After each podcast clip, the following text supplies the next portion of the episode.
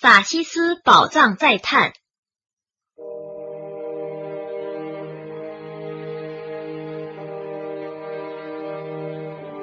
第二次世界大战期间，德国法西斯军队曾经有组织、有计划的对各国的珍贵文物、金银财宝进行了大规模的劫掠。人类千万年来所创造的无数艺术珍宝遭到了毁灭性的掠夺，许多国家的古堡、宫殿、博物馆被洗劫一空。德国空军元帅格林曾向他的部下指示。你一发现有什么东西可能是德国人民所需要的，就必须像警犬一样追逐，一定要把它弄到手，送到德国。战后，盟国建立了寻宝机构，以便使法西斯头目掠夺的财物归还原主。在柏林附近格林家的秘密地下室中，发掘出一千五百件珍宝，有黄金、银器、宝石。瓷器、雕像等，其中仅名画就有六千多幅。这些珍宝一共装满三万两千六百辆卡车，如此之多，令人瞠目结舌。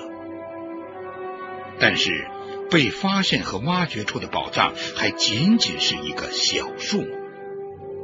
据调查，纳粹在临近崩溃时，对财宝有着极其周密的准备。掩埋宝藏的都是经过挑选出来的忠实党徒，他们不仅守口如瓶，而且早就隐姓埋名，潜伏各地。纳粹分子掠夺的大多财富，经过瓜分，形成了令人垂涎的八大宝藏，即希特勒金库、隆美尔宝藏、墨索里尼东林宝藏、勒瑟林财宝、福斯西加潜艇财宝。南泰罗的三处宝藏。纳粹法西斯灭亡之后，人们只见到极小一部分，其余大量财宝藏在什么地方呢？谁也不知道。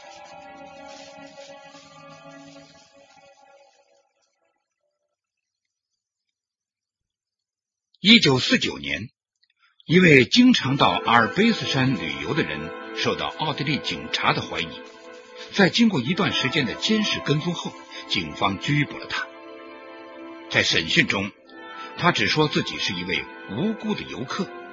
后来，警方在他外衣的里缝里发现了一些奇怪的单子，上面开列着瑞士法郎、美钞、金子、钻石、鸦片等，总值一万一千五百万美元的东西。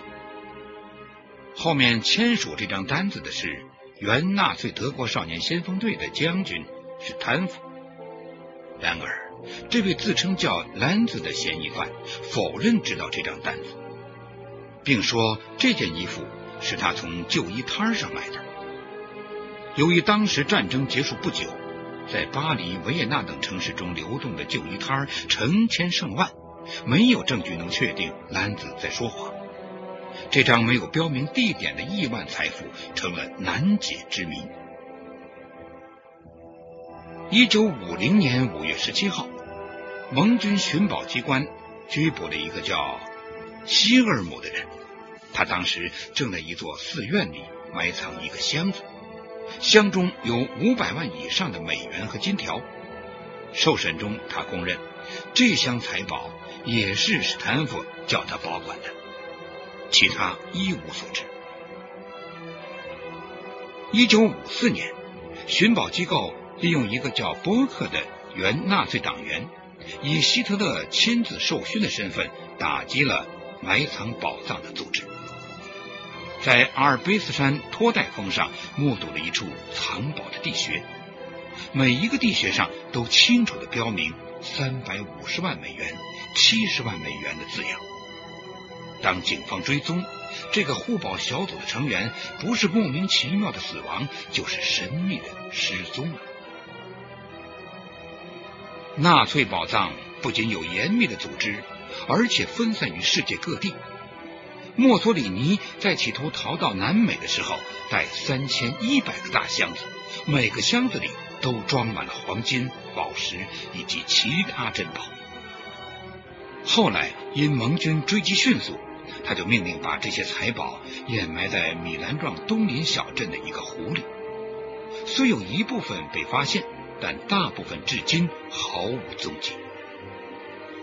希特勒曾在一九四三年用一架飞机空运一亿美元的黄金到意大利，然而飞机中途在阿尔卑斯山阿丹莫罗峰触山失事。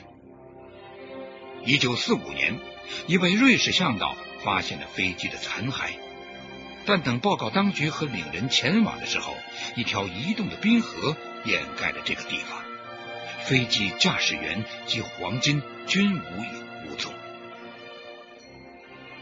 纳粹宝藏最令人注目的是隆美尔珍宝之谜。以沙漠之狐闻名的隆美尔，是一个搜刮珍宝兴趣十足的贪婪之徒。在他统帅非洲远征军时，劫掠了大批的举世珍宝，分别装满三十六个大金柜，每个大金柜重一吨以上。一九四三年九月二十八号晚上，科西嘉岛附近解放，有六名海军军官和一名叫彼得·弗莱格的特务负责去埋藏宝藏。但当载有六个大金柜的小艇回来的时候，六名军官已经全都死了，弗莱格也失踪了。一九四八年六月，一位自称叫皮切尔·弗莱格的瘦高个青年。要求签证去科西嘉岛旅游。法国总统领事馆对这位原是党卫军驻意大利潜水分队司令长有怀疑，在询问中竟使人大吃一惊。他就是那位失踪的弗莱格。弗莱格公认他知道隆美尔珍宝的藏宝地点，但他提出要以得到三分之一财宝作为条件。当时鉴定委员会。对弗莱格的话是有怀疑的，但法国政府还是决定利用弗莱格去探寻这批珍宝。一家公司自告奋勇的承担这次寻宝费用。然而，当浩浩荡荡的船队来到科斯加岛的海面上时，这位弗莱格不仅点不中确切的沉宝方位，而且其本人对潜水操作一窍不通。十名职业潜水员经过几个月的海底搜寻，一个个累得精疲力尽，探宝费用耗去三千一百万法郎，结果一无所获，公司因此破了产。弗雷格坐了牢，牢中弗雷格结识了一名叫莫迪埃的职业潜水员，他又说起科西嘉岛上的宝藏，然而。等一九四九年两人出狱后不久，莫蒂埃在咖啡馆遭人枪杀，弗莱格也失踪了。一九六一年，失踪十三年的弗莱格忽然又出现了。他说他遭到可西亚黑手党的绑架，后来以说出藏宝地点为条件而得到释放。这样一来。又掀起了一场寻宝热潮，各种各样的公司、团体、冒险家纷纷出动，而黑手党则宣布，在科西嘉岛附近海域的财宝归他们所有。一场探宝行动开始了。法国冒险家安妮·埃利雇佣了六名潜水员专家，乘年轻女明星号潜艇来到了巴斯纳亚。他打算把可能藏宝的海底都一避而过，但第二天，一艘远航的游轮在众目睽睽之下，将年轻女明星号撞了个大翻身。艾莉不死心，又另雇了一条快艇，然而他却接到了黑手党的警告，只好鸣金收兵。美国一位女百万富翁，她雇佣了一名海军军官。驾船来到巴斯蒂亚港口，这位军官重金雇佣了一些工人和潜水员。然而不到三天，这一批人纷纷托辞不干。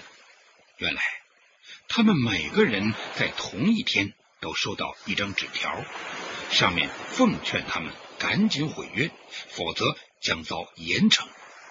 于是这次探宝又告失败。英国一家探宝公司驾驶一艘叫彗星的船来到科西嘉海面，还没有准备出发，就被一艘大功率渔船撞得船仰人翻，几名水手丧命。法国报界立即报道了这次偶然事故，标题是“谁是下一个？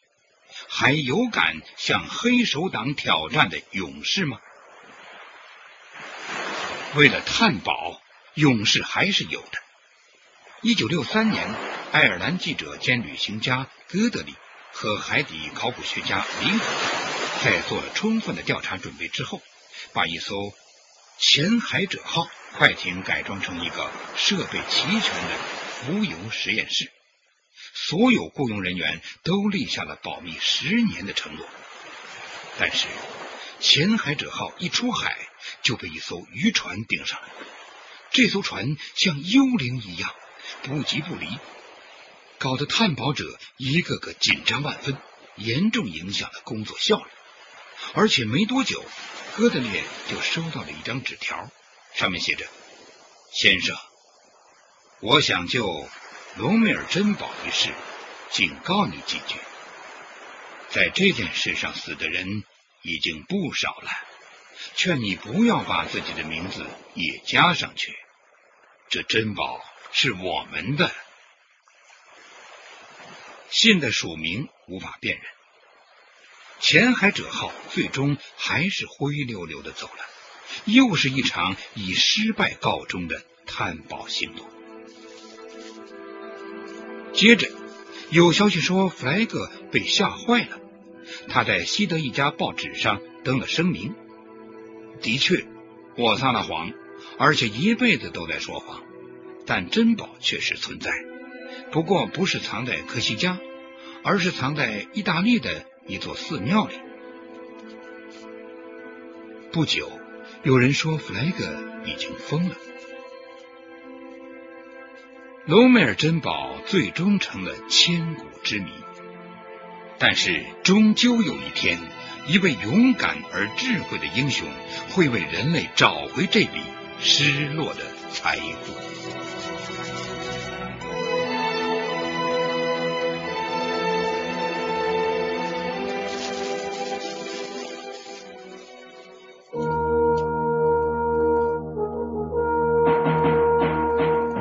探索古代文明，寻找失去的世界，与外星人全接触。架起我们与先知的桥梁，打开神秘世界的大门，掀开世界神秘的面纱。金谷奇观，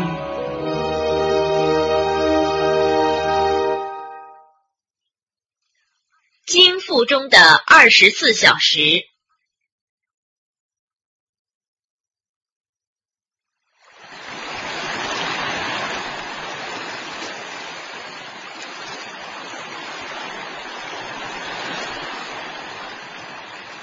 这是古今史上最富有传奇色彩的事件。一名落水的船员竟然奇迹般的在金腹中度过了一天一夜。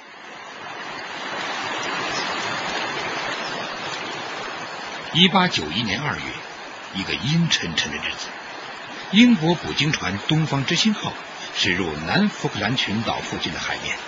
经过两个多小时的海面搜索，主桅杆上的瞭望员报告说。前方发现一条抹香鲸，东方之星全速前进，靠拢抹香鲸。从船上放下两艘桥艇，艇上共有六名水手，他们奋力划着桨，从左右两侧朝巨鲸逼近。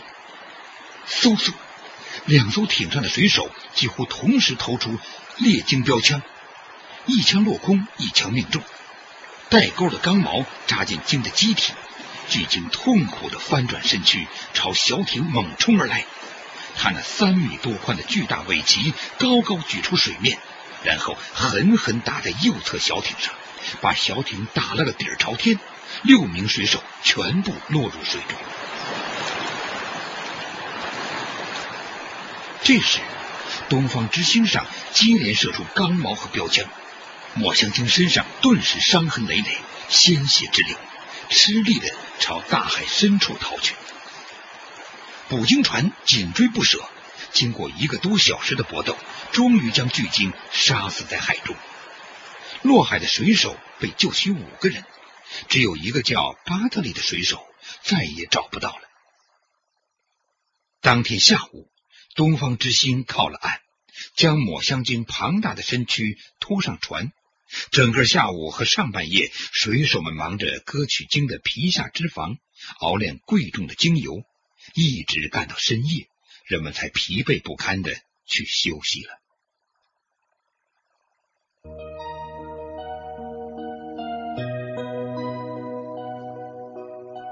您现在收听的是《金谷奇观》。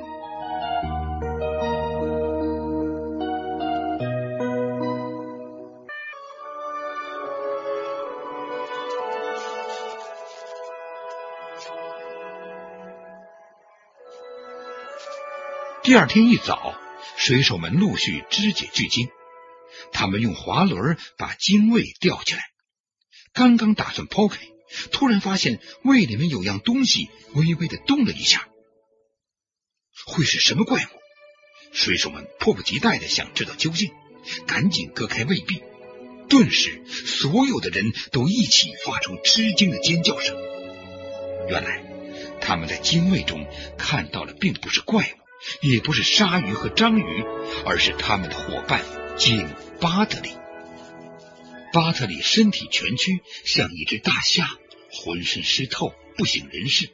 最使人惊讶的是，他居然还活着，这真是奇迹！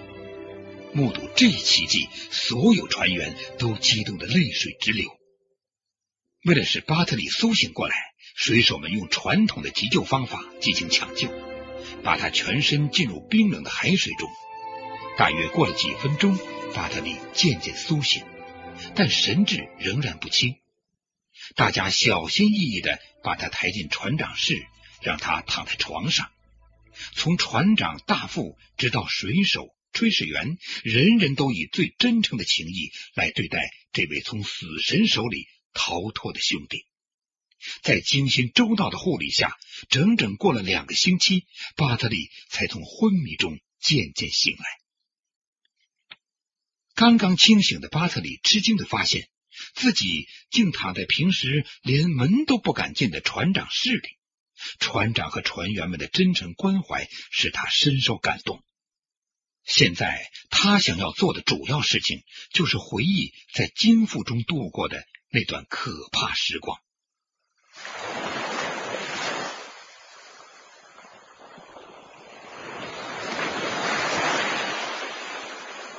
巴特利清楚的记得。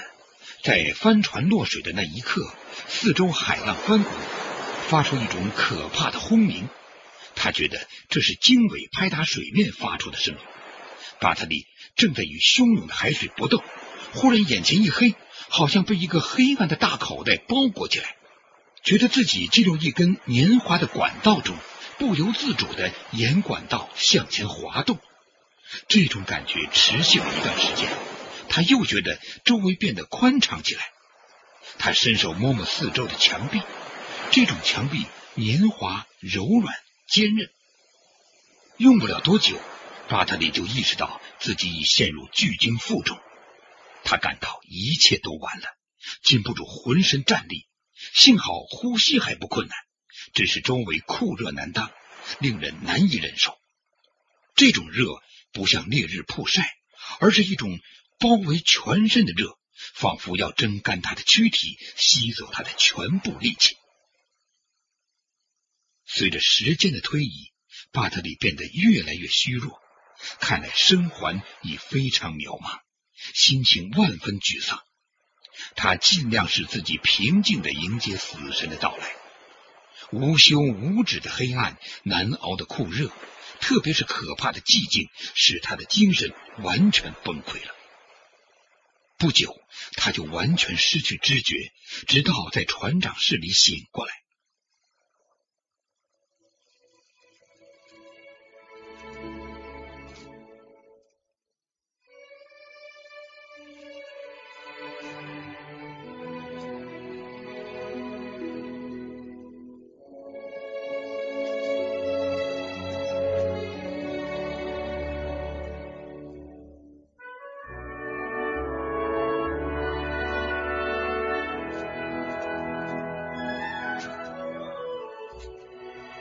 巴特利的奇迹般经历轰动了整个欧洲，但很多人充满疑问：精卫中充满消化液，哪来氧气供人呼吸？抹香鲸是凶猛的食肉性鲸类，口腔里有利齿，巴特利为什么不被咬伤？对于这些问题，法国著名动物学家权威维也特解释说。抹香鲸虽然有利齿，但主要是用来撕裂章鱼。在吃鱼时，它习惯于囫囵吞下。当抹香鲸被激怒时，它很可能疯狂的把落海人吞进肚去。因此，巴特里身上没有齿痕。另外，鲸在饱食以后，消化液充满胃部，但在饥饿时，胃里会出现一些空间。从消化道吞进胃里的少量空气，才使巴特利苟延残喘。